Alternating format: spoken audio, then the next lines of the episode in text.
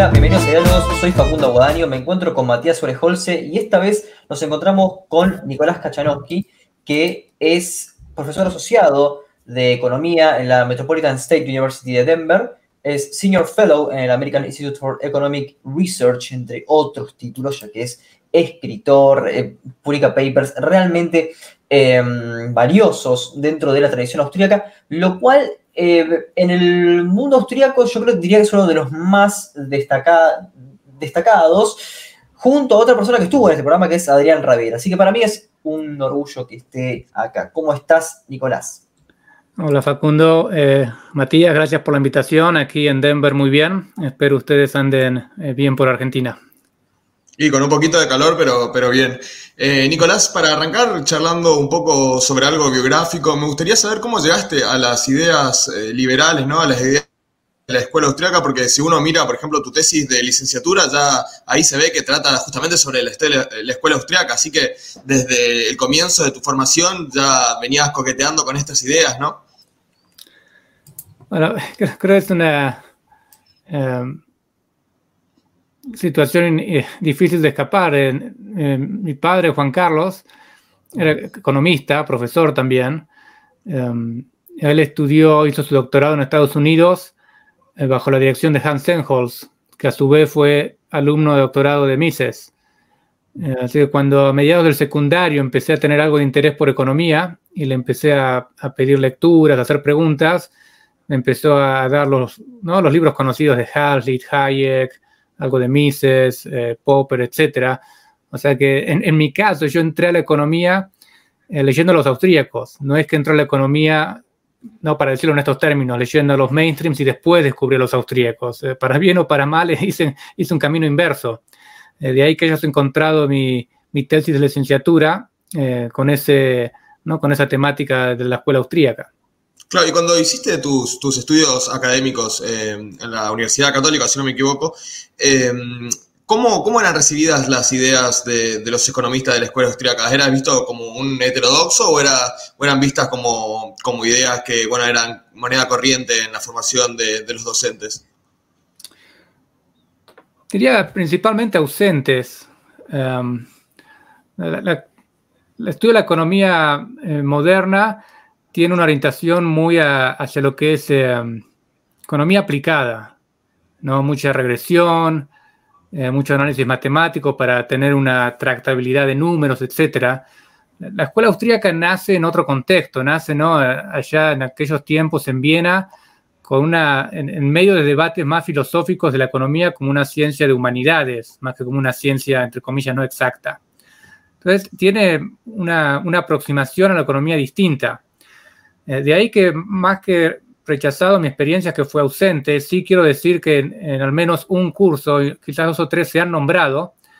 Eh, hemos visto eh, rasgos generales de quizás o de Mises o de Hayek, sin entrar en gran detalle y se lo ha tratado de manera igual a otros autores, ni, sin, sin, ningún tipo de discriminación, digamos.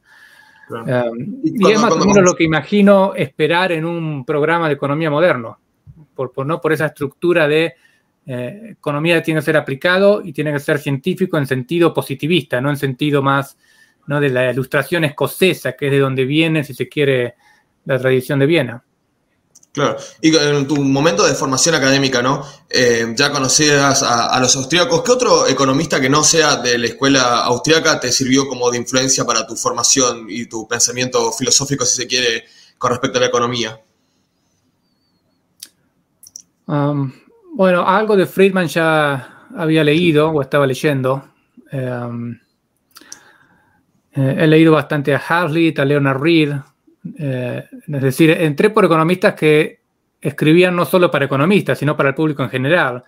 Y la economía tiene esa particularidad que si uno no sabe qué es la economía, es difícil entender qué hace un economista. Eh, de ahí que uno, si, si no ya sabe, porque tiene familiares, amigos, etcétera, que sean economistas, uno suele entrar a la economía por esos autores que le hablan al público, no solo a sus pares. Eh, lo otro que, hacía era leer el, ¿no? el, viejo y respetado Journal Liberta que publicaba SEADE en la década del 80 y los 90. Entonces iba atrás y buscaba esos papers y he leído bastante ahí. Ahora no recuerdo quizás autores puntuales, ¿no? Pero están Buchanan, Demsets, eh, Coase, etc. Hay, ¿no? hay, varios autores ahí que se han traducido. Eh, y esa fue también una fuente muy importante de, formación. Libertas tenía esa, eh, ese valor agregado de rescatar eh, artículos influyentes, pero escritos de manera accesible. y acá quiero hacer un comentario normal. Los, los papers más influyentes y más citados en economía no son los más técnicos, son los que son más profundos en términos de un insightful económico. No son los papers matemáticos o econométricos, son los papers de claridad económica. Claro. Y para completar... Buchanan, Hayek son los autores más citados y no son los autores más técnicos ni estadísticos, digamos. Claro, sí, sí, sí. Queda claro. Eh, para completar un poco una idea general de, tu formación, ¿no? Bueno, estuvimos hablando de, economistas austriacos, mencionaste a Mises, Hayek, mencionaste a otros economistas eh, que no son austriacos, pero bueno, más o menos completaron tu formación, como, como el caso de Friedman. ¿Qué hay de economistas argentinos? ¿Recordás algún economista o docente argentino que te haya influenciado, que haya considerado fundamental para desarrollar tus ideas con respecto a la economía? Em, bueno, no puedo dejar de mencionar a Gabriel Zanotti.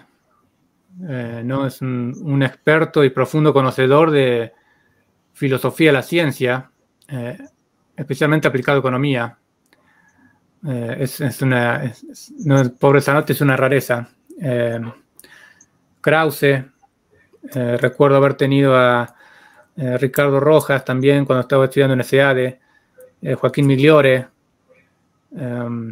López Gotic también lo tuve. La verdad que los profesores de SEADE han sido muy buenos. recuerdo profesores de la UCA, recuerdo muy bien a Alberto Landro, ¿no? mi profesor de econometría en la UCA, Adrián Guizarri, que nos daba micro y matemática. Eh, pero de nuevo, los cursos formales de, economía eh, son más orientados a economía técnica aplicada. Y, a mí lo que siempre me atrajo la economía es la parte más filosófica de humanidades, ¿no? Historia, eh, la economía como ciencia. los aspectos más generales de, la parte técnica aplicada. No quiero decir que no sea interesante, pero yo entré a la economía por, por esa otra rama. Claro, claro. Lo, cual a mí me da, me da algunas cuestiones, ¿no? Que me gustaría saber cuánto de la, de la influencia de los filósofos básicamente interpretativistas tenés, em, porque yo creo que hay, una conexión, de hecho, si uno lo ve, por ejemplo, eh, Mises eh, leía a, a, Simmel, por ejemplo, ¿no? Este, ¿Cuánto hay del interpretativismo eh, en, tu, en tu economía y cuánto crees que esto puede ser este, aplicable justamente en esta disciplina. Mm, no sé si termino de entender, perdón, eh, pero al menos cuando leo a un autor, eh, y una de mis rarezas es que sí veo valor en leer a los grandes autores que ha tenido la economía y no necesariamente lo que se publicó en los últimos cinco años. Yo creo que hay valor en leerlo a Smith, a Ricardo, a Mises, Hayek, Friedman, etc. Eh, hay que tener eh, eh, en cuenta el contexto, qué estaba pasando en la historia en aquel momento, por qué escriben como escriben, a quién le están respondiendo, qué se sabía y no se sabía en la teoría en aquel momento. por ejemplo, cuando uno lee a Mises hoy, mucha gente le resulta chocante pues Mises es muy terminante en su manera de escribir. Eh, eh, entonces, si a alguien le resulta chocante y dice, no, este Mises es un pedante, mira cómo escribe, no, no me importa, y nos olvidamos que Mises está respondiendo en ese tono porque a él le, discutían en ese tono. Eh, y era el tono que se usaba en aquel momento, en aquella época. y no es que él estaba fuera de tono, por ejemplo, por dar un, un, ejemplo de contexto. ¿Por qué los austríacos tienen esa inclinación a, a la filosofía, etcétera, porque nace la escuela austríaca no de un debate de política económica, nace de un debate de filosofía de la ciencia en economía. Eh, entonces hay que entender eh, esos contextos para tener un poco de nuance, un poco de cuidado en cuando leemos a un autor y, no darle una interpretación literal que no corresponde con lo que el autor está, está queriendo decir. Eso me parece valioso, sean los austríacos o no, ¿no? sea quien sea. Claro, en, bueno, varios, trabajos tuyos este, de filosofía, bueno, justamente en realidad de, de epistemología, por ejemplo, Implications of Maglub's Interpretation of Mises Epistemology, este, uno lo que ya empieza a notar, aparte de algunas charlas que, has dado, es que eh, empiezas a ver a Mises como una persona que eh, tiene una especie de tensión entre las explicaciones generales, entre las explicaciones causales que permiten eh, explicar fenómenos en todo momento y lugar, y al mismo tiempo cierta cuestión interpretativa. Es decir, empezás a lidiar con los a priori de Mises, que a veces están sujetos a ciertas malinterpretaciones. ¿Cuáles crees que han sido estas, estas malas interpretaciones de Mises? Y después, ¿crees que este, la aproximación de Mises em, es em, efectivamente explicativa, es nomotética, digamos? El caso de Mises, eh, me parece que él está jugando con ideas de, filosofía eh, adelantadas a su tiempo. Eh, no tenía, él no era filósofo, no era de formación de estudio de, derecho, no existía la carrera de economía como economía hoy en, aquella época. Entonces, tiene ciertas quizás dificultades en expresar lo que él está queriendo decir. Mi, mi, lectura es que si uno lo lee a Mises con cuidado, con mente abierta, no con contexto, lo que él está queriendo decir es bastante claro. Eh, pero entiendo las confusiones, pues, de nuevo, entre la manera de escribir de él en aquel momento y que está jugando con ideas que todavía no adelantadas a su tiempo. Recordemos que él escribe ¿no? su primer eh, libro de epistemología de la economía antes que aparezca Popper ¿no? con, su libro en escena. Eh, entonces, él tiene pasajes donde suena muy terminante de la, economía es a priori, tenemos la teoría y, y, parece que solamente con teoría podemos deducir qué es lo que va a pasar. Y esto obviamente es, eh, es problemático, porque cuando uno aplica ciencia al mundo real, eh, hace falta lo que a veces se le llama ¿no? algo de contenido empírico. Bueno, ¿cómo se aplica a este mundo o a estas circunstancias? Y una lectura apresurada de Mises parece sugerir que ese, eh, no hay lugar para eso. Y hay una tensión de que si uno empieza a agregar supuestos, entonces la teoría puede ser o falsa o no aplicable.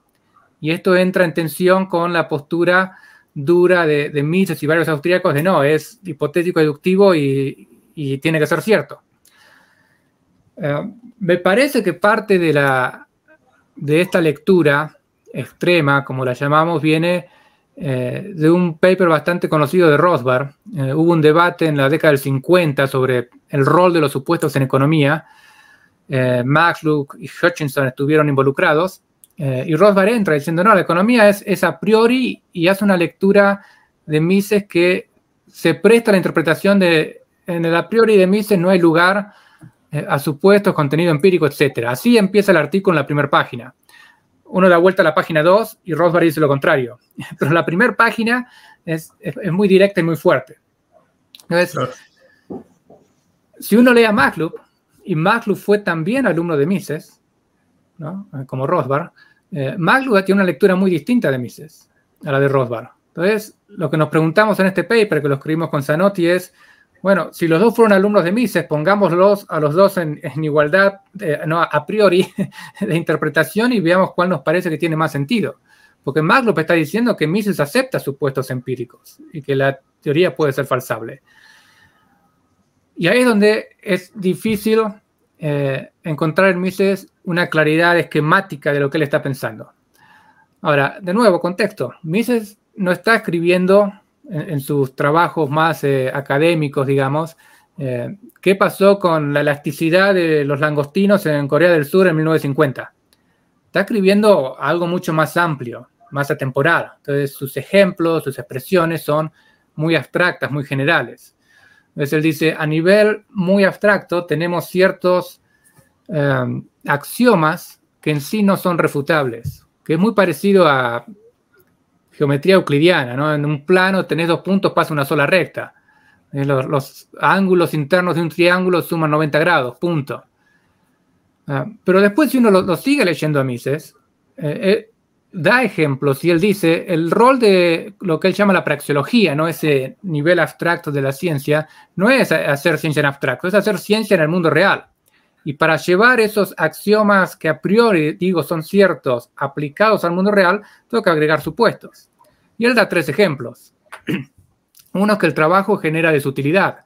Y él dice, podríamos hacer una economía eh, praxiológica eh, asumiendo que el trabajo genera utilidad, pero ese no es el mundo en el que vivimos. Eh, otro ejemplo que da es preferencia temporal. Él dice que eso no es a priori, que eso lo aprendemos de la experiencia de vivir en el mundo, experiencia de vida. Y el tercer supuesto que da es, nosotros no sabemos a priori, si estamos mirando un caso, si tenemos una economía monetaria o no. Tenemos que asumir que el mercado ya tiene moneda. Son supuestos muy generales. ¿eh? Basta con ir y mirar si hay precios monetarios o no. Eh, pero el punto es que él ahora abrió el, esquema. Dice, no, vos tenés tu, lo que en términos de Lakato sería no tu hardcore, y después agregás supuestos que son más generales o más puntuales según cómo vas a aplicar tu teoría. Y tu teoría puede fallar, y eso él lo dice, lo dice claramente. El punto que él enfatiza es que lo que el testeo empírico, digamos, no te va a refutar es tu hardcore. Eh, si vos no vas a encontrar a un economista diciendo, hice una regresión y refuté que la demanda tiene pendiente negativa. Eh, es, esa es la idea que él está expresando. Y él lo empuja fuertemente, de nuevo, porque él está escribiendo en el contexto, ¿no? en el debate de los historicistas, donde se está discutiendo que la economía no es ciencia y, y etcétera. Entonces, él empuja muy fuerte ese punto. Eh, lo que nosotros decimos en ese paper es que Mises admite una lectura proto-lacatosiana.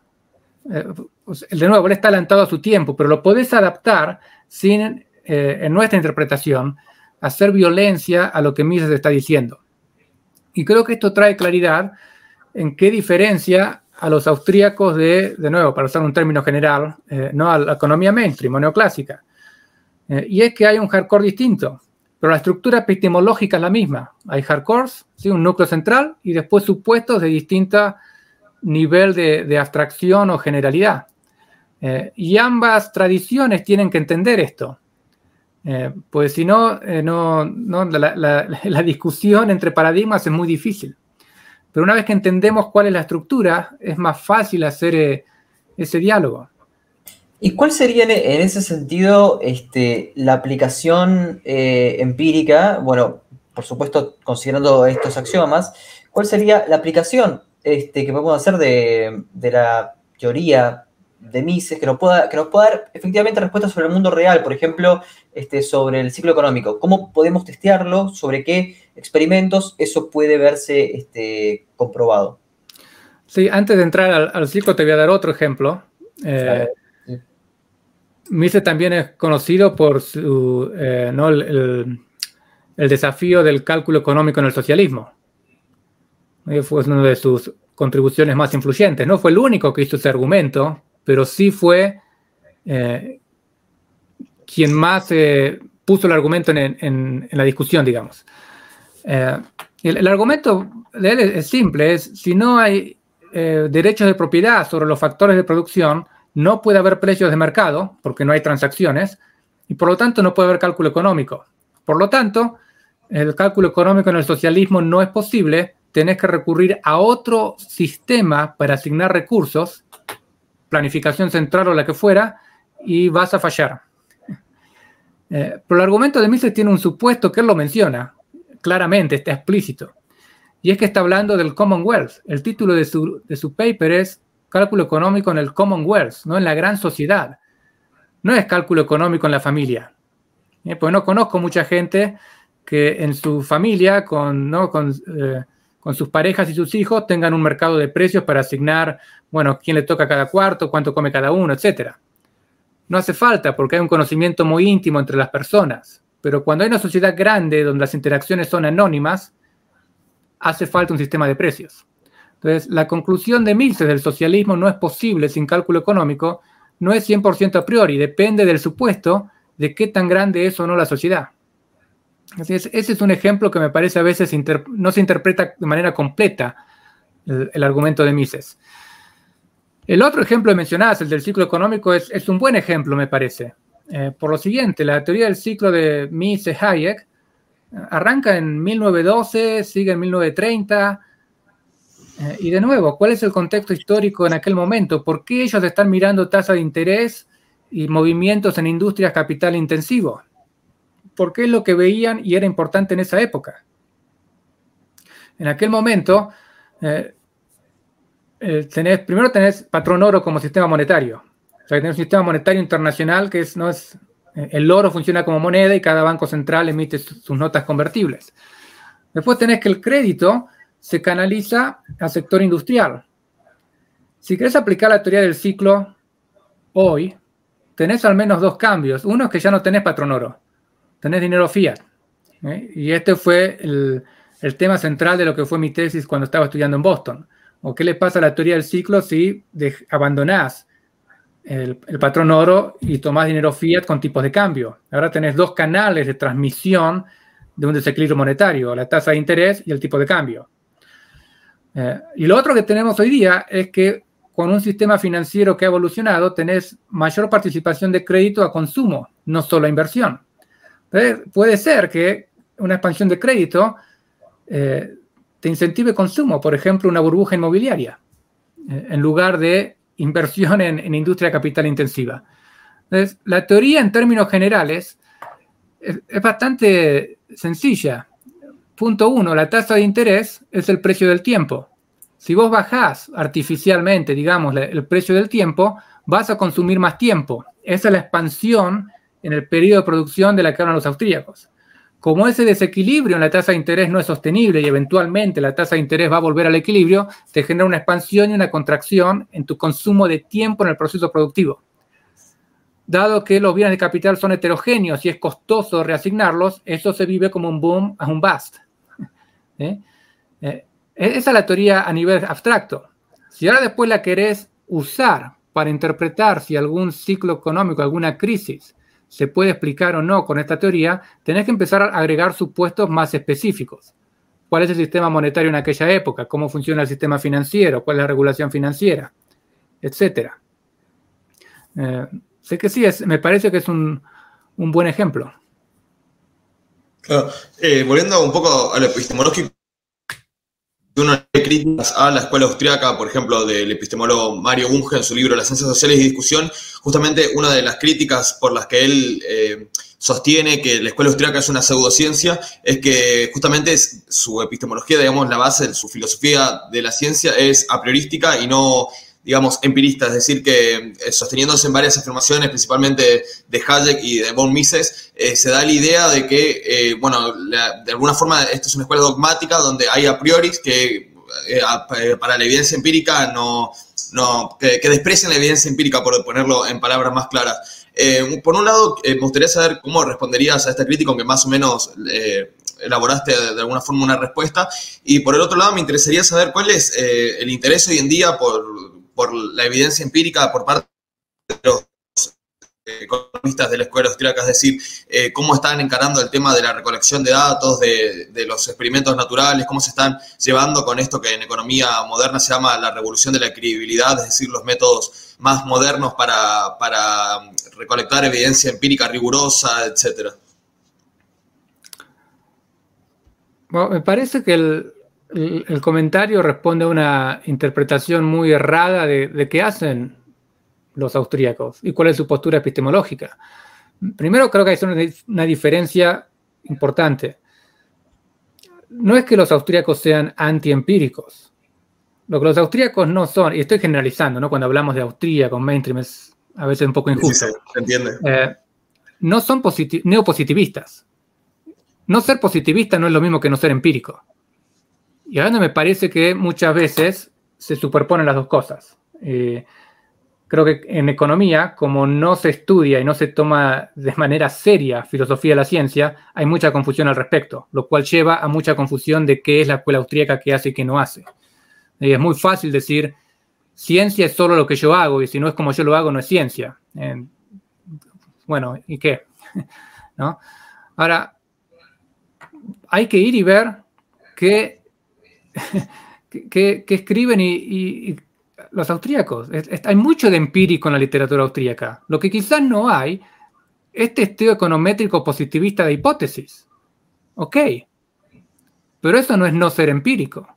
Si uno mira cómo ha evolucionado los temas que han tratado los austríacos a lo largo de la historia, ¿no? desde Menger hasta hoy, eh, siempre están metidos en lo que está pasando en el mundo en aquella época y lo que está pasando en la teoría económica en aquella época.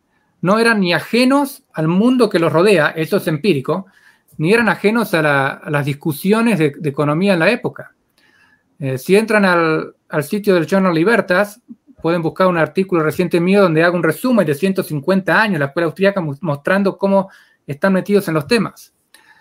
O vayan y fíjense hoy día, ¿no? yendo a esa parte de la pregunta, vayan por ejemplo al Review of Austrian Economics eh, y fíjense qué papers se publican, si son empíricos o no. Eh, fíjense qué tipo de papers publican quienes son parte del eh, comité editorial del Review of Austrian Economics. Entren al Society for Development of Austrian Economics eh, fíjense quiénes son, eh, quiénes figuran en, la sociedad y qué y dónde publican. ¿Eh? Pues si no hacemos ese, esa investigación empírica de ver qué hacen los austríacos y concluimos a priori que son acientíficos, bueno, la postura a priori me parece que está más representado en Bunge en ese sentido. ¿no? Me, interesó una, parte de, tu respuesta que me que si podías explicar digo, profundizar un poco, que es, mencionaste que no hay eh, testeo econométrico de hipótesis y eso lo relacionaste con el neopositivismo. Me gustaría ahí saber si, si podrías profundizar un poco esta relación entre neopositivismo y, testeo econométrico de hipótesis. Sí, lo, que quiero decir es, eh, mi interpretación cuando leo, cuando veo la literatura austríaca más en general, no necesariamente un paper puntual, es no, hay una motivación de ir y testear si cierta hipótesis es, falsable o no. Hay más una, motivación de, bueno, ¿cuáles son las magnitudes empíricas? Digamos, por ejemplo, si aplicamos la teoría del ciclo a la crisis del 2008, bueno, ¿qué tan importante es la teoría del ciclo para explicar la crisis del 2008? Eso requiere una evaluación empírica, que no es lo mismo que decir estoy testeando si la teoría es verdadera o falsa. Quiero ver si aplica o no en, este, en esta situación, en este contexto. Del mismo modo, ¿no? yo no creo que eh, Bunge diría, bueno, tenemos que testear si la demanda tiene pendiente negativa o no. ¿Sí? Pero eso no es científico, es parte de tu core. Es la parte que no discutís.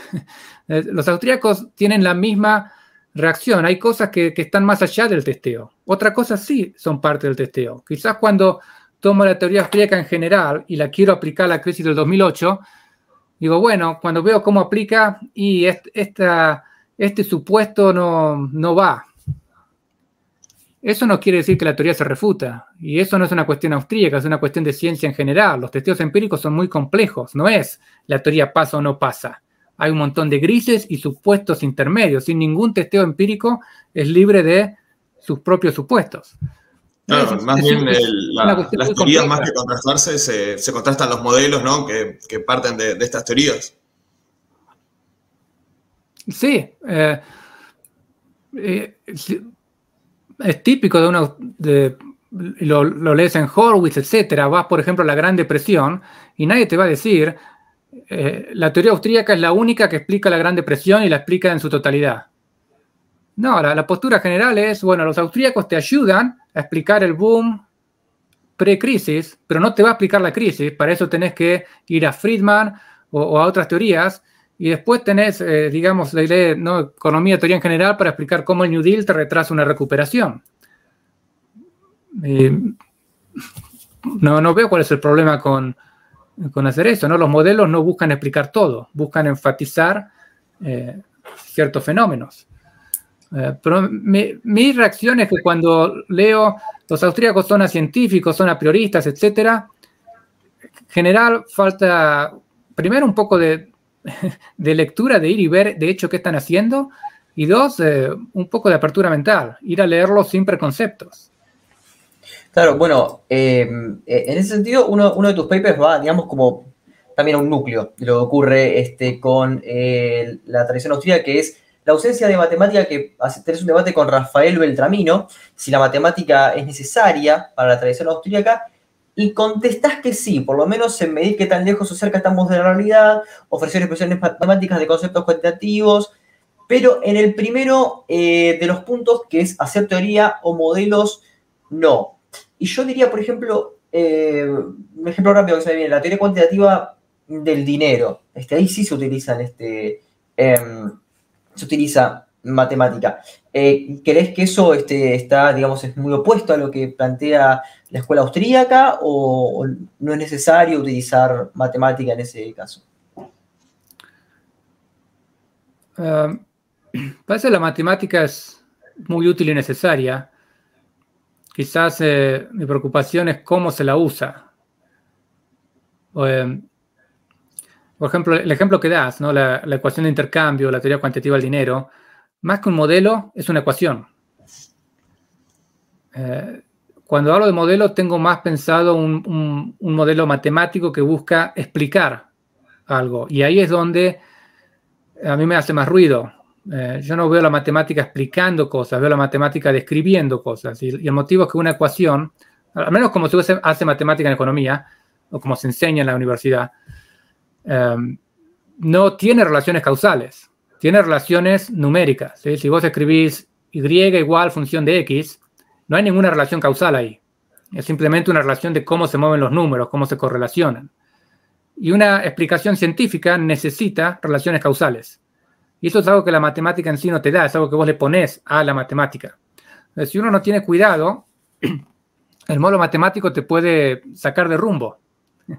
Quizás un ejemplo de eso es eh, la macro keynesiana, donde el gasto te genera eh, ingreso, en lugar de ser el ingreso lo que te permite gastar. Eh, y matemáticamente puedes decir lo que quieras. El punto es si tiene sentido económico, y eso es algo que excede al, punto de la matemática.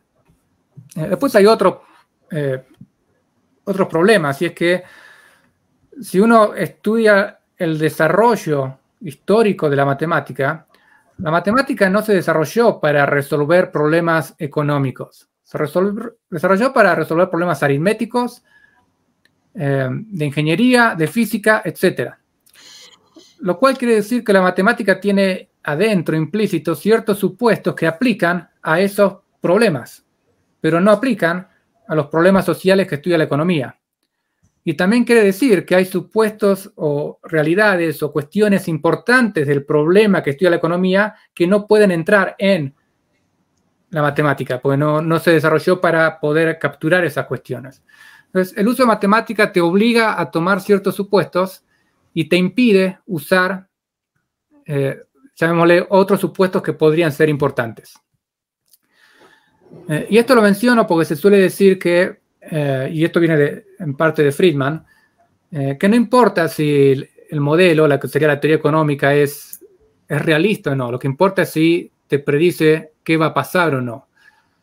Eh, y esa es una parte que a los austríacos en general, o al menos a mí, me hacen ruido. Si Lo que uno quiere de una teoría científica es que me explique cómo funciona la realidad y por eso puede predecir.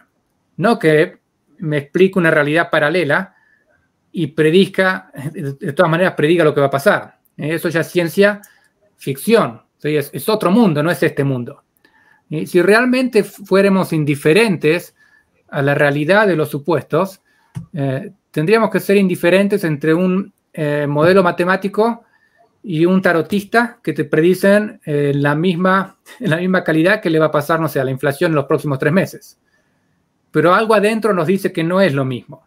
No me da igual el tarotista que el modelo. Y es porque al modelo le pedimos algo más. Y es esa explicación, iluminarnos de qué pasa en el mundo real. Entonces, lo que hay que tener cuidado, y esto es lo que los, a veces los críticos austríacos se pierden, lo que los austríacos están diciendo es, no, no, es que hay un problema con usar supuestos que simplifican. El problema es cuando tu supuesto transforma el problema en otra cosa. Y ya no es el problema económico a resolver. Este es el famoso punto de Hayek cuando habla, cuando critica el, supuesto de información perfecta. Dice, no, eso es hacer trampa.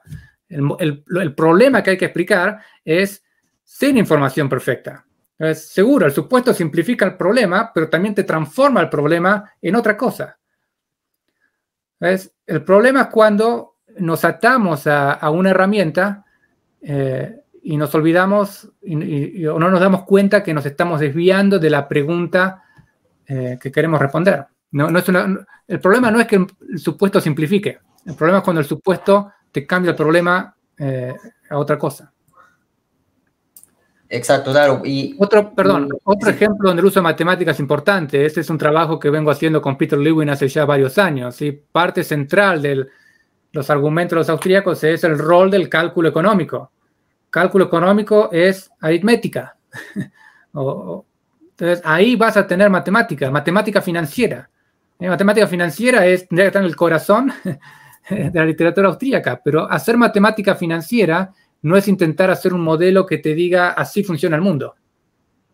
No, no sé si estoy siendo claro en, la diferencia en, los... Eh, no, esto, esto, esto es tu desarrollo de la teoría del capital, que, es lo que estuviste trabajando. Claro. Bueno, ahí, ahí sí, sí, puedes ampliar un poco, ¿no? Como más o menos eh, eh, en algunas palabras, ¿no? Como esto, tus desarrollos en ese este ámbito.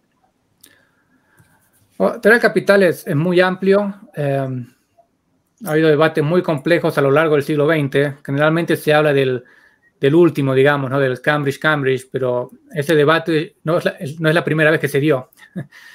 Eh, y, el problema surge ¿sí? cuando uno va a Menger, él habla de eh, bienes de primer orden, segundo orden o algo por el estilo. Eh, late and early stages of production, algo, así. Entonces, Menger está diciendo hay tiempo en el proceso productivo. Ben Baber toma eso y una pregunta que se hace es, bueno, ¿cuánto es el tiempo en el proceso productivo? Y esa es una pregunta de hay que medir el tiempo. Eh, y Ben Baber da un, ejemplo, bueno, lo mediríamos así. Eh, y eso abrió una enorme literatura de debates y problemas de eh, medir el tiempo en el proceso productivo. Y el problema es que el ejemplo que Ben Baber da tiene problemas. Eh, lo que Ben Babre está haciendo es plantear la pregunta de cuánto tiempo se consumió en un proceso productivo y eso genera un problema. Si quiero saber cuánto tiempo se demoró en producir este, este teléfono, tengo que mirar hacia atrás y tengo que decidir cuándo empieza el proceso productivo. Y esa es una respuesta arbitraria, porque puede ser cuando le ponen el plástico final o puede ser cuando alguien, no sé, produjo el plástico hace 100 años. ¿Ves? El tiempo económico, tal cual Ben Barber lo plantea, este es uno de los problemas que tiene, es que la respuesta es o arbitraria o indefinida. Si el tiempo es infinito, pues tenés que ir hasta el principio de la historia. Es el pushback a Ben Baber que es, eh, este concepto no funciona. Hayek trató de lidiar con este tema y tiró la toalla. Dijo, no, es importante, tiene sentido, pero no hay solución. Eh, quien da una respuesta a esto, y, lo interesante es que ha pasado desapercibido, eh, fue Higgs. Higgs lo, está mirando Ben Baber, etc. y dice, esto es importante.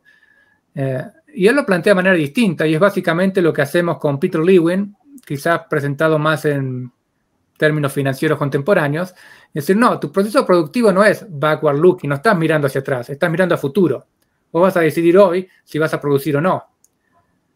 Y eso te genera un cash flow esperado a futuro. Y una vez que tenés un cash flow, tenemos hoy con las herramientas financieras una medida de tiempo del cash flow, que es la duration. ¿eh? Bueno, hay la modified duration, macro duration, etc. Pero básicamente la duration. La ventaja de la duration es que es un número preciso y definido, no es arbitrario. básicamente lo que hacemos es tomar el, concepto, la idea de periodo de producción, pasarlo de backward looking a forward looking, porque tu decisión es mirando a futuro, no mirando hacia atrás. Y una vez que tenés eso, tenés una medición de tiempo.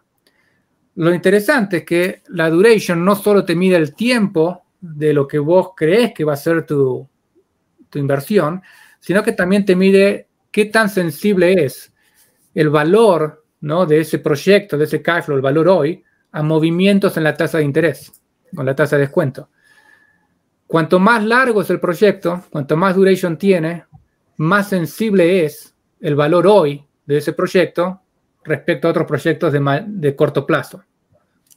Y esa es la intuición de Ben Bauer. Si la tasa de interés eh, baja, todos los proyectos suben de valor, pero los proyectos de largo plazo suben más rápido. Y eso te genera un cambio de precios relativos a favor de los proyectos de más largo plazo, que es la idea que Ben Baber que está eh, tratando de explicar. ¿sí? Es la idea en la que se para eh, especialmente Hayek, quizás más que Mises. Entonces vos le podés poner, usando esa interpretación financiera a la teoría del capital, ¿sí? un fundamento micro a la teoría del ciclo que te genera un cambio en los precios relativos necesario para eh, explicar la teoría a nivel micro.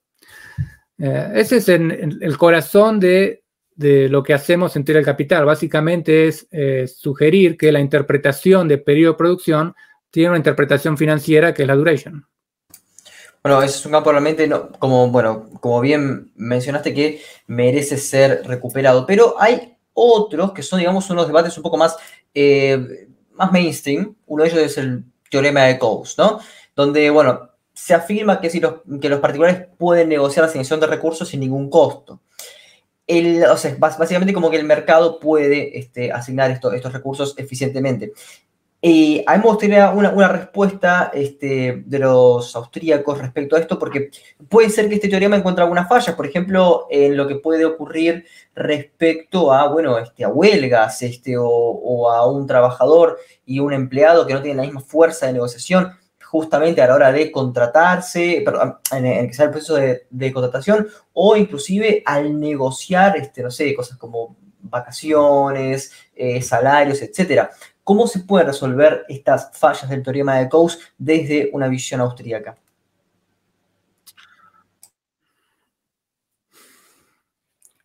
Me parece que las cuestiones austríacas van más quizás por otro lado. el, teorema de Coase tiene, se suele presentar en dos partes. Una es, si no hay costos de transacción, es indiferente a quién se le asignan los derechos de propiedad porque el mercado los va a reasignar de manera eficiente. Esas son dos, tres páginas, cinco quizás, en el paper de Coase, que son 60 páginas.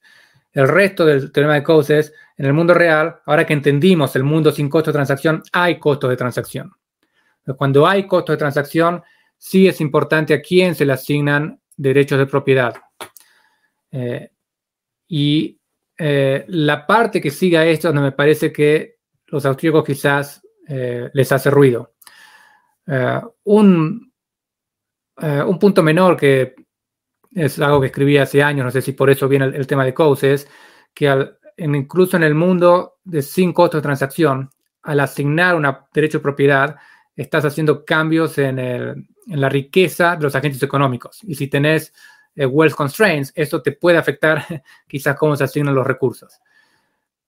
Pero me parece la, la, la atención surge eh, en el área quizás de, no sé si llamarlo filosofía moral, pero al menos eh, juicio moral de qué está pasando.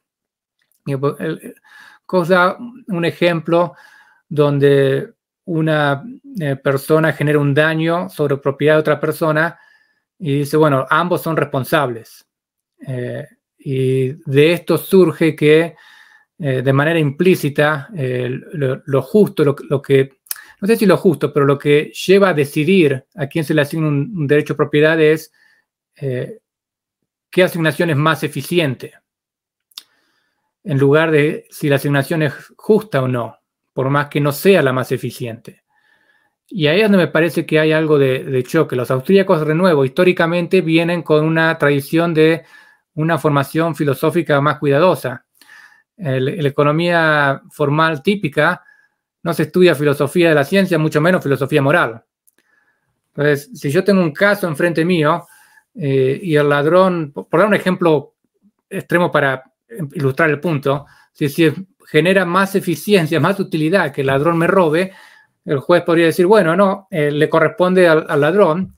Eh, y uno estudio no, acá hay una, tradición de derecho, hay un common law, hay un motivo por estas reglas. Yo entiendo que en el corto plazo es más eficiente, pero a nivel general, en lugar de particular, y a largo plazo, violar esas reglas no, corresponde. claro, aclaremos que Coase usaba al common law de base, el common law este, británico, ¿no? Al, derecho anglosajón. Entonces, no todos los ejemplos de externalidades eh, son, eh, digamos, vacíos de problemas morales, de que se le está violando un derecho a otro no. El, típico ejemplo, eh, pasa un tren, tira chispas, y incendia un, eh, los cultivos de, una, granja, lo que fuera. Eh, como en el medio no hay derecho a propiedad, ambos son culpables. Bueno, no sé, ¿no? la granja estaba cuando pasó el tren. No sé si es tan fácil decir, no, el tren puede decir no es mi culpa. Nadie te está obligando a pasar por ahí. distinto es eh, no sé, tenés un río, río abajo tenés un pescador, río arriba se instala una industria, la industria contamina el río, eh, el pescador va a pescar menos peces. Bueno, no le está violando nada que le pertenezca al pescador. Entonces, a veces no hay cuidado con los ejemplos de externalidades y abre esa puerta de, bueno, eh, en verdad no importa si era tuyo, lo que importa es si es eficiente o no. Eh, y ahí es donde me parece que se hace más el conflicto. Sí, a mí me, gustaría ir, bueno, estuvimos hablando un poco de aspectos epistemológicos de, la economía, un poco de aspectos teóricos, técnicos. Me gustaría ir a algo más para el público general por un lado y por el otro a un aspecto práctico de la economía austríaca y es eh, el impacto que está teniendo que aún es, es, muy reciente, pero me gustaría saber eh, tu opinión, Nicolás. La escuela austriaca, a través de los personajes que están intentando difundirla desde el lado de la política, ¿no? El caso de, Javier Milei, de José Luis Espert y de toda esta nueva juventud libertaria, ¿no? Que se dicen herederos de, la tradición de Hayek, de von Mises. Me gustaría eh, tu opinión, Nicolás, un poco informal y un poco antropológica, si se quiere, ¿no? De, este fenómeno. ¿Cómo, ¿Cómo evalúas este impacto? ¿Qué tema me metiste? Bueno, a, quien les interese les diría, lean. Eh, no se queden con lo que escuchan en, YouTube o con lo que escuchan en grandes actos. Hay que leer. Eh, lean a quienes no están interesados en eh, tener una imagen famosa o de gran llegada. Lean a quienes le escriben porque les quieren escribir. Eh, y van a tener una lectura más transparente, directa y, honesta. Em, no, no, no hay eh, vuelta, no, hay, eh, o si quieren ver videos, vean videos de posiciones de, profesores que hacen, trabajan este tema, expertos en el tema, de que han hecho una carrera de estudiar y publicar en estos temas. Pueden ir y escucharlo a Peter Betke, a Errol Kirchner, a Larry White, a quien quieran. Eh, no. Eh, va por ahí. Claro, un comentario que, se les hace mucho es, eh, los carga, ¿no? Con esto de la universidad de YouTube, ¿no? Como que hay un auge de, YouTube como medio, como único medio de, aprendizaje y bueno, me, parece fundamental el consejo de ir a, a, la fuente, ¿no? A la bibliografía, a la literatura, a los papers. El problema de la YouTube es que podés caer en cualquier cosa. Pues, si, vas a eh, hacer algo así, por lo menos, de nuevo, anda al Review of Austrian Economics, al Society for Development of Austrian Economics, fíjate quiénes son las personas y anda y léelos a esos. No, no te quedes con quien quiere tu voto para ganar una elección pues el mensaje va a ser más ruidoso. no, no hay un conflicto de interés si vas a leer a, quienes trabajan en estudiar estos temas. Ahora, pero este, pero fuera del caso este Milei o, o temas así, ¿no? En términos más este, políticos, ¿crees que es este, saludable cómo se está debatiendo sobre este, liberalismo, por lo menos en la política argentina, o, crees que está un poco errado? Porque suelen haber visto algunos comentarios de lo que antes era este, la, la UCD o lo que antes era otro tipo de, política que hoy, cambian los, formatos de, debate, ¿no? Um, no, iba a decir algo que mencionaste al principio y se me fue. um, eh, claro, había dicho, este, bueno, si, si te parecía este, saludable cómo se está discutiendo públicamente sobre el liberalismo en la política argentina. No, sí, no, tenía con la cabeza y, se me fue escuchándote. Mira, eh, primer tema que veo ya hace tiempo, eh, cuando empezó el, famoso fenómeno de los liberales en la política, etcétera, es que se miraba, eh, o quizás todavía se mira, eh, el beneficio y se ignora el costo. a mí me decían mucho, no, bueno, pero fíjate cuántos jóvenes ahora saben que existe un Hayek, un Friedman, etcétera. y cuando decía, bueno, pero cuántos eh, jóvenes están corriendo ahuyentados de estas ideas porque no les gusta lo que ven. Entonces, si sos economista, lo mínimo que tenés que hacer es costo-beneficio, no solo beneficio. Cuando mirás los dos, el resultado neto no sé si es eh, necesariamente, obviamente, positivo. Um, eso por un lado. Eh, el otro problema que veo es que a mí me cuesta identificar con mucho lo que veo con genuino liberalismo. El liberalismo no es, eh, para dar un ejemplo básico para tratar de, explicar la idea, es equilibrio fiscal y bajo gasto público. Eso no es liberalismo, eso es sentido común. No, hace falta ser liberal para decir las cuentas públicas tienen que estar más o menos en orden y el nivel del Estado no puede ser enorme. Eso no es ser liberal, eso es sentido común de la administración pública. Pero pues, el liberalismo es no, es, una cuestión económica, es una filosofía política, es una filosofía moral. La, economía política liberal, por decirlo de alguna manera, es un desprendimiento de ese paraguas más amplio que es el liberalismo clásico, etc. Y ahí es donde veo grandes fallas o cosas que me preocupan. hacer una marca registrada del, insulto, del, sobrar, de la chica, de chicanear, del ad hominem, no, no, no entiendo eh, cómo eso es favorable para el liberalismo. Esa parte al menos. Eh, parte de mi miedo de llevar la bandera del liberalismo a la política es que se manche la idea de liberalismo que tanta falta hace en Argentina con el barro a la política. No hace falta banderarse y decir yo soy el más liberal o yo soy liberal. Lo que hace falta es llevar buenas ideas a la política, con el nombre que tenga, no importa. Eh, y eso me parece que es riesgoso. Todavía hay que, estar hablando de qué tan liberal fueron los 90 en Argentina. Ahora vamos a tener estos problemas de nuevo.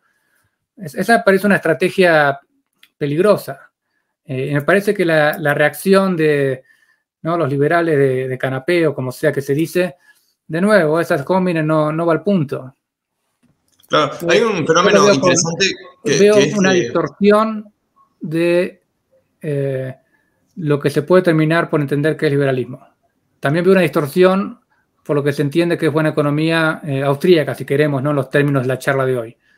Eh, yo he escuchado a, algunos de estos políticos liberales intentar explicar en vivo, los he escuchado, intentar explicar la inflación con un modelo que no tiene ni moneda ni nivel de precios. O sea, no, no tiene ni pies ni cabeza. Eh, por eso digo, si quieren estudiar en serio, vayan a buenas fuentes. Y en el caso de, las aplicaciones prácticas de la economía liberal o austriaca en general, ¿no? internacionalmente, a nivel internacional, se ve que, por ejemplo, muchos de, estos jóvenes liberales no apoyan gobiernos como puede ser los de Bolsonaro, los de Donald Trump, como si fueran proyectos de gobierno que de algún modo van encaminados con ideas de la libertad o con ideas más o menos eh, cercanas a lo que podría ser la escuela austriaca, a pesar de bueno, todas las políticas proteccionistas explícitas que, que promovió Trump. Pero bueno, eh, a nivel internacional, ¿ves en, alguno, en algún país que las ideas de liberales se estén poniendo en práctica o se estén impulsando de un modo que te convenza más que, que está pasando en Argentina, por ejemplo? la primera parte del comentario, no hay que tener cuidado de no confundir liberalismo con conservadores. Que, que haya superposición en algunos puntos no quiere decir que sean lo mismo qué sé yo, Trump puede haber bajado algunos impuestos, pero su política de comercio internacional y migratoria no tiene nada liberal. Entonces no, no entiendo esa, Claro, justamente es, un, lo, hice consciente de, que en, el liberalismo argentino se confunde justamente lo que es eh, el conservadurismo, o sea, cualquier cosa que, sea de derecha, eh, ellos lo relacionan de una forma totalmente forzada a las ideas liberales, cuando, bueno, en la realidad no tiene nada que ver, por eso mencioné justamente el caso de, Donald Trump, que de, libertario, de austriaco, en su política práctica, es muy rebuscado encontrarle algo.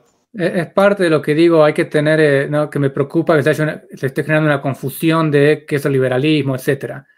Esto es parte del problema. Ahora, yo entiendo que un liberal puede decir, me parece bien que Trump haya bajado impuestos y al mismo tiempo reconozca de manera objetivamente abierta, bueno, pero las otras políticas no, no corresponden, no son buenas, no son liberales, lo que fuera. Eh, lo que no entiendo es esa fascinación o ese no, es, Trump. Eh, bueno, Trump es, un populista y los populistas generan esas, esas reacciones. Y eh, vemos en algunos liberales en Argentina que están en política que hacen todos los checks de lo que es un líder populista. ¿eh? Yo soy moralmente superior y que no está conmigo moralmente inferior. todo ese tipo de retórica divisoria es típico de un populista. Los populistas no son solo de izquierda, pueden ser de, de, otras, de otros lados. Em, no, no sé si se me ocurre algún gobierno, movimiento que diga, sí, hay un genuino liberalismo, ¿no? Una vez que uno entra en política hay muchas restricciones, eh, etcétera. Lo que más me preocupa es que ¿no? la tendencia sea a generar, a, tener una sociedad más, más libre, con mayor respeto al derecho de propiedad. Realmente no se me ocurre un, eh, algún ejemplo en política de... ¿Y en el siglo XX quizás? Bueno, hay más y menos, siempre va a haber bemoles, ¿no? Uno puede decir, bueno, Menem fue más liberal que, no sé, que Perón, pero eso no quiere decir que sea ideal, obviamente. Eh, hay grados. Eh, o si vamos al caso de Trump, bueno, Trump fue más liberal que, eh, que Obama porque bajó impuestos, pero fue menos liberal en comercio internacional. Entonces entramos en una discusión interminable de, qué es más importante y qué es menos importante. La verdad no, no sé, tendría que pensarlo. Ah. Pero em, en ese sentido, yo creo que este, si nosotros recorremos la historia de, digamos, de cierto liberalismo que por lo menos sigo a Hayek, del individualismo verdadero, que es el de la tradición escocesa, este, que, bueno, básicamente se basa en el orden espontáneo. A mí lo que me da, a mí, la conclusión que yo cuando eh, escucho sobre el razonamiento casi Hayek sobre el orden espontáneo es que básicamente eh, el mercado por lo menos puede ser que en varios periodos no arregle algunas imperfecciones, pero a largo plazo sí. Y yo me preguntaba justamente cómo arreglaría, digamos, em, algunos fallos de mercado, que si bien se tiene que el mercado es imperfecto bajo la concepción austríaca, pero por ejemplo lo que podría pasar este, con la salud, con la educación, este, qué puede pasar este, con, eh, bueno, con eh, también este, asimetrías de, información. ¿Todo se corregirá en el largo plazo o efectivamente en algún momento el Estado tiene que, intervenir? Ah, ese es un buen, un buen punto lo que haces. Em,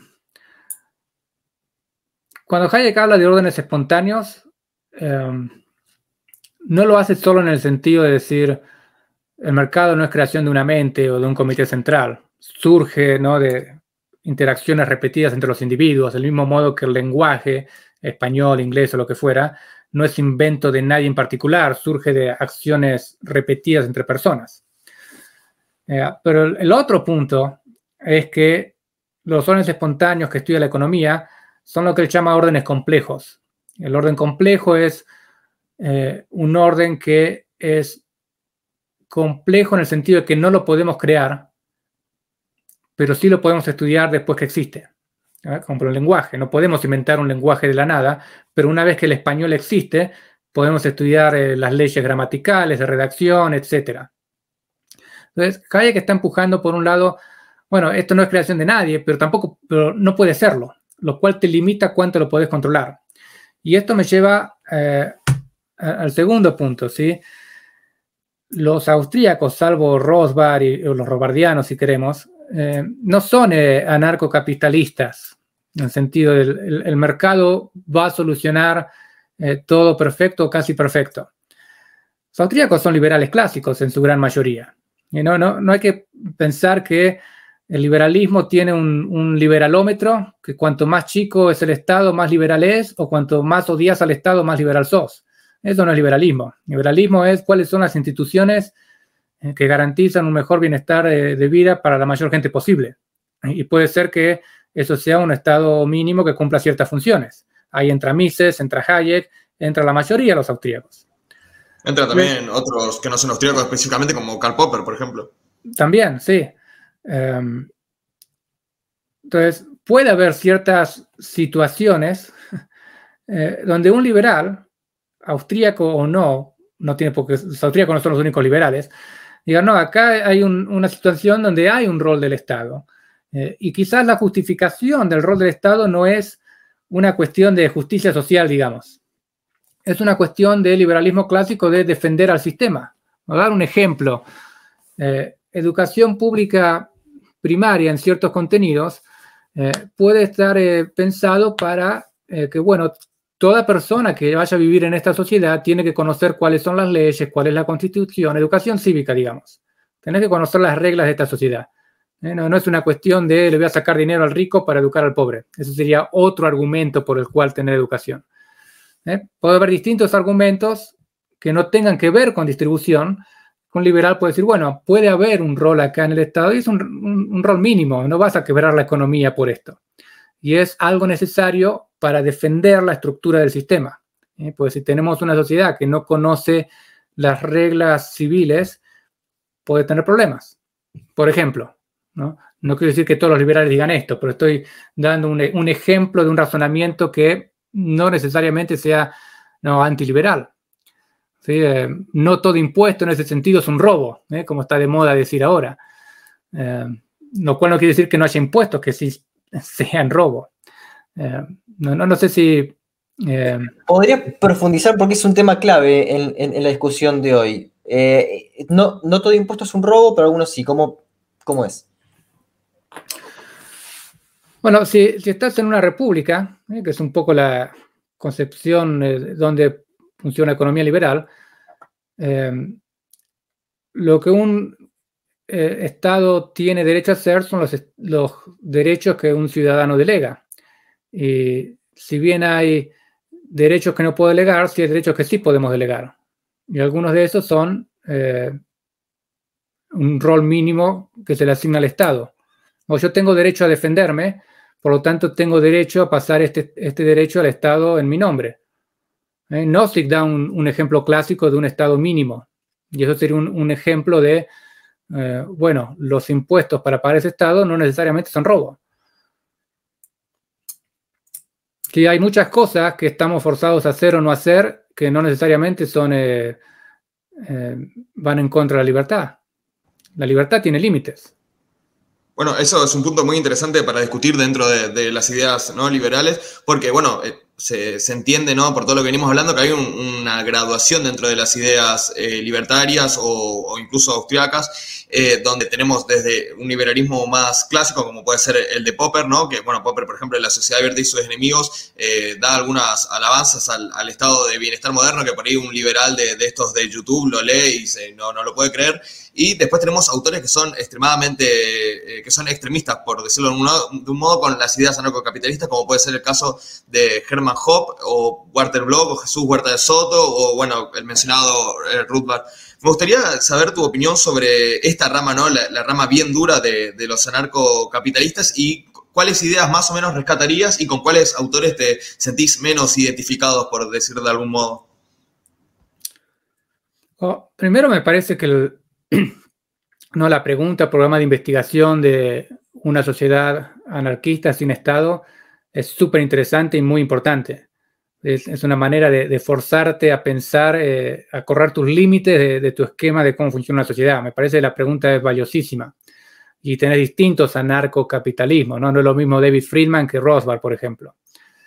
Una de las preguntas que, eh, que surgen o que hace más eh, importante ver de manera directa es, bueno, ¿cuáles son las precondiciones para que esto funcione?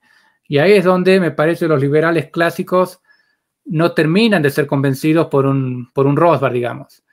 Eh, en el siguiente sentido, el, el, argumento al, estilo Rothbard eh, asume quizás de manera implícita que todos coincidimos en cuáles son las normas morales, lo cual es un poco lo que Hayek cuestiona, eso es hacer trampa. El problema es cómo vivimos en sociedad cuando no necesariamente coincidimos con nuestras normas morales.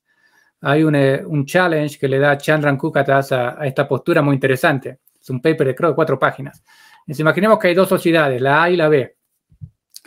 En la sociedad B eh, está bien visto eh, esclavizar a los menores de edad, torturarlos si hace falta, ¿no? Todas estas atrocidades. Para ellos es parte de, sus normas morales. Eh, quizás hoy día podríamos pensar en sometimiento a mujeres en ciertos países ¿no? de Oriente o lo que fuera.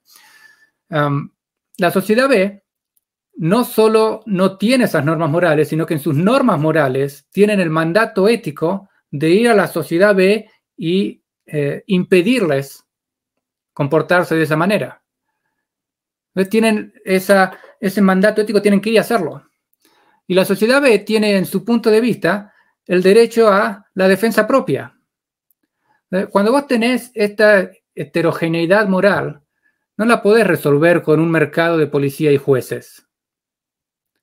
No, no, va a funcionar. Y es un punto, es el punto de no ¿no? Dice, bueno, si yo hago, declaro justicia mirando las hojas de té en una taza, me lo van a cuestionar. Y no lo puedo resolver mirando las hojas de té en una taza. Cuando uno se enfrenta con este problema de heterogeneidad moral, eh, no sé cuánto queda del anarcocapitalismo en pie. Pues ya no funciona tan armónicamente como, ¿no? como, como suponíamos.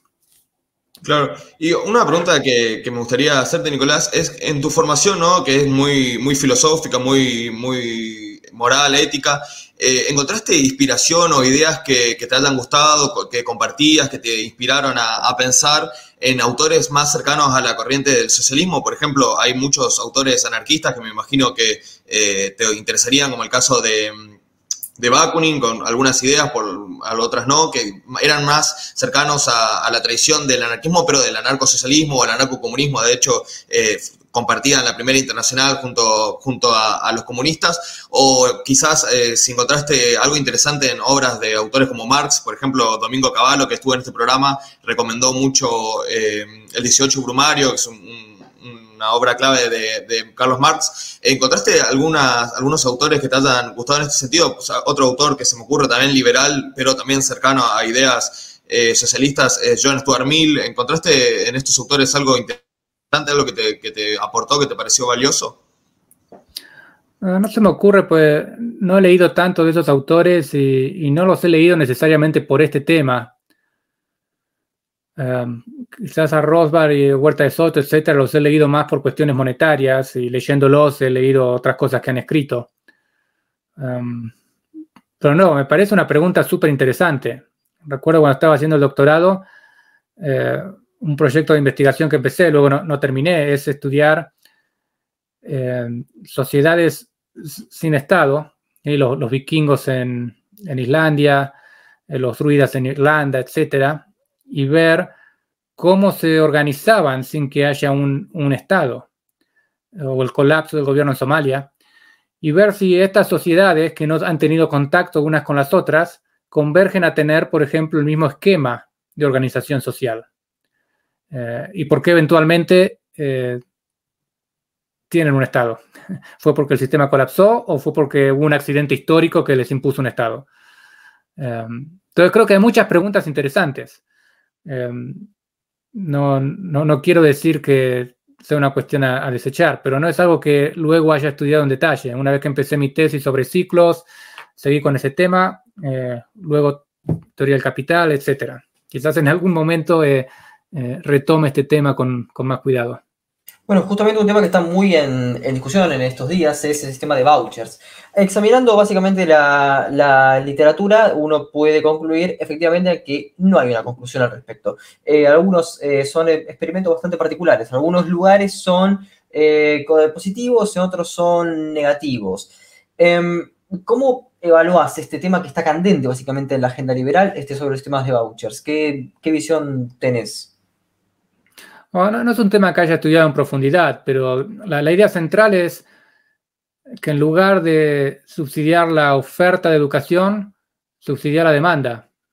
Eso es lo que es un voucher. En vez de darle el dinero a la escuela, le das el dinero a los padres y los padres eligen a, dónde enviar a, sus alumnos, lo cual genera un mayor incentivo en las escuelas a proveer una educación de calidad. Eh, en ese sentido, lo veo un upgrade. Eh, habría que ver por qué en los casos que funcionó mejor o peor fue el caso. Ha habido, por ejemplo, y, no lo sé, son especulaciones. impongo vouchers a la par que impongo un contenido universal en los colegios, por lo tanto, los colegios no pueden competir en contenido. ¿Qué, más ha estado pasando que, haya generado problemas? Eh, ¿Eran los vouchers montos suficientes para eh, que las familias puedan ir de, un colegio a otro o, no? No, no lo sé. Bueno, y para cerrar, a mí lo que me gustaría abordar es, bueno, es un artículo tuyo que es este Argentina's post-2001 economy and the 2014 default, o sea, Argentina después del 2001 y el default de 2014. Pero más bien eh, respecto a un tema que es que, bueno, bueno, Argentina después del, en realidad casi continúa, pero desde, los 90, inclusive en los 2000, sigue siendo un país que por más que en, la última década se concentró más que nada en la industria, sigue siendo un país eh, rentístico, sigue siendo un país que depende del agro. Em, bajo una óptica austríaca, ¿cuál sería este, la manera para que Argentina pueda desarrollarse y deje de ser efectivamente un país dependiente de una canasta de commodities de básicamente materias primas? No, sé si hay nada específico austríaco en este punto. Básicamente es regular la economía, abrirte al mundo. Em, no, veo problema en, no sé si usar la palabra depender, pero o sea, tener una gran participación de rentas si esa es tu ventaja comparativa. Em, sí, pero es muy variable, digamos, a, shocks este, externos, como puede ser el caso de Chile, tuvo dos tsunamis, casi son como cine negros, pero el caso de Bolivia también bajó el petróleo. Bueno, dos caminos. Uno es abrirte al mundo eh, si es necesario, con tratados libre comercio, si no lo vas a hacer unilateral como hace Chile, y, dejar que la economía se diversifique. Si no se diversifica de la manera que te parece apropiada, o puedes tener un argumento para decir, bueno, por estas cuestiones creo que es importante una política económica que fomente una cierta diversificación, por más que si no hubiese shocks sería menos eficiente en términos económicos, digamos. ¿Y cómo, y cómo se eh, responde Acá lo tuvimos a Roque Fernández, que bueno, hablaba justamente de la inversión extranjera directa como en, los 90, pero que al mismo tiempo sufrieron, eh, digamos, la industria textil, en el norte hubo una informalidad laboral exponencial y lo mismo después, por ejemplo, este, juguetes u otras ramas. Em, ¿Cómo se puede hacer con eso? Bueno, con ese aumento del desempleo que, ocurrió en, en, los 90. Es decir, este, una hipótesis es la de este, Lucas Liach, es decir, había que crecer una tasa sostenida, pero por más tiempo. Este, ¿Cómo resolverías estos casos de desempleo en el corto plazo? Lo ideal eh, sería si Argentina tiene acceso a los mercados de crédito, vos tomás deuda para financiar ese costo de transición. Em, y, eso es lo que un poco decepciona de cómo ha mal utilizado la deuda de distintos gobiernos de Argentina. Ok, consiguen este enorme crédito y después no hacen las reformas, en lugar de usar el crédito para financiar esos costos sociales, llamémosle de transición. Caso de Macri, ese, el, reciente, pero no, no, tiene por qué ser el único. Si a mí me hubiese gustado ver en Macri, ok, hay que hacer estas reformas, va a ser costoso, vos tengo este préstamo enorme para ayudarte en esta transición. Um, esto tiene que ver acompañado, y esto fue también debate ¿no? en el, durante Macri, el famoso shock o gradualismo. Eh, me parece que cuando desde el gobierno se criticaba el shock, se lo hacía de manera un poco injusta. Un shock no es eh, liberalizar todo hoy y que pase lo que pase. El shock es vos instaurás hoy el plan de reformas. Y el plan de reformas puede ser tener cierto gradualismo. No es gradualismo de, bueno, voy viendo qué hago cuando lo hago. Vos decís, hoy bueno, en un plazo de 5 o 7 años o lo que fuera, las tarifas van a pasar de tanto a tanto. Listo, lo gatillas hoy. Ese es el shock. Pero vas caminando la reforma. Distinto gradualismo cuando vas viendo cada semana a ver qué conviene hacer. Ahí no tenés, no tenés brújula. Es muy coyuntural, pero es básicamente lo que le está pidiendo el FMI ahora, está el gobierno este, del Frente de Todos no, sé bien qué, le están pidiendo. Eh, me gustaría ver más detalles. no sé si el FMI eh, ha, digamos, otorgado este, esta extensión o, lo que fuera por el monto que Argentina le debe o no nos estamos enterando de, la letra chica que, es lo que hay. Eh, no, lo tengo seguro. Eh, bueno, no hay que olvidarse que no hacer las reformas es más costoso que hacerlas. Yo entiendo el, costo político, etcétera, de hacer la reforma hoy, tener este desempleo, lo que fuera. No hay que olvidarse del costo de no hacer la reforma. Argentina viene en decadencia hace 60 años. Esa es la trayectoria. El mundo crece en promedio más rápido que Argentina. Argentina se está quedando atrás. si no tenés acceso a, ese crédito, eh, bueno, haz lo que puedas, em, pero tenés que avanzar con las reformas, pues no, no estás ayudando a nadie manteniendo esta trayectoria. Claro. Eh, bueno, Nicolás, para cerrar, bueno, diste hoy un consejo que me pareció fundamental, que es recomendaste a los jóvenes que sienten interés por las ideas liberales que lean.